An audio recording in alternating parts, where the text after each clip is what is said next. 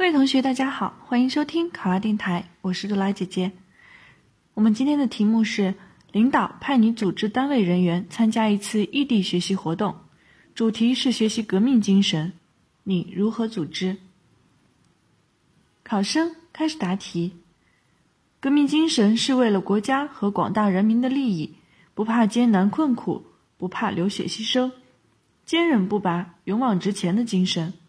通过组织异地培训活动，可以学习革命历史，体验艰苦生活，坚定理想信念，提高党性修养。我会认真细致地组织好此次异地培训活动。具体而言，按以下步骤展开：首先，根据考察学习的主题，拟定方案，组织单位工作人员去革命老区参加培训。这次学习参与的人员主要是党员和预备党员，党外积极分子可根据工作安排自愿参加。然后与兄弟单位做好对接工作，告知对方我们去参加的学习的人数、行程、学习内容等需要对方配合的内容。其次，到达革命老区以后，根据原定学习方案开展学习活动。第一，接受党性教育。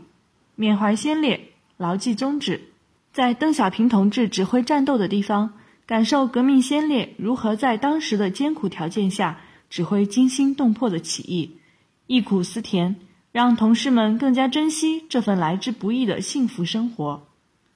第二，进行党史教育，不忘历史，以史为鉴，在革命老区现场详细学习。邀请纪念馆的讲解员或者党史学者给我们讲述那些鲜为人知的可歌可泣的感人故事。参观结束后，再前往烈士纪念碑敬献花圈，在纪念碑下重温入党誓言，立志用先烈们的精神鞭策自己，做一名合格的党员。第三，深入交流，分享心得，在当地党校与学校的党史专家。开展座谈会，更深入的了解革命精神，交流学习心得，通过一个个生动感人的故事，感受老一辈无产阶级革命家的博大胸怀和感人事迹。最后，在学习结束返程后，组织单位人员开展学习交流会，让单位同志都能在这样的学习过程中学习革命历史，接受心灵的洗礼。并将革命精神运用到今后的工作和学习当中。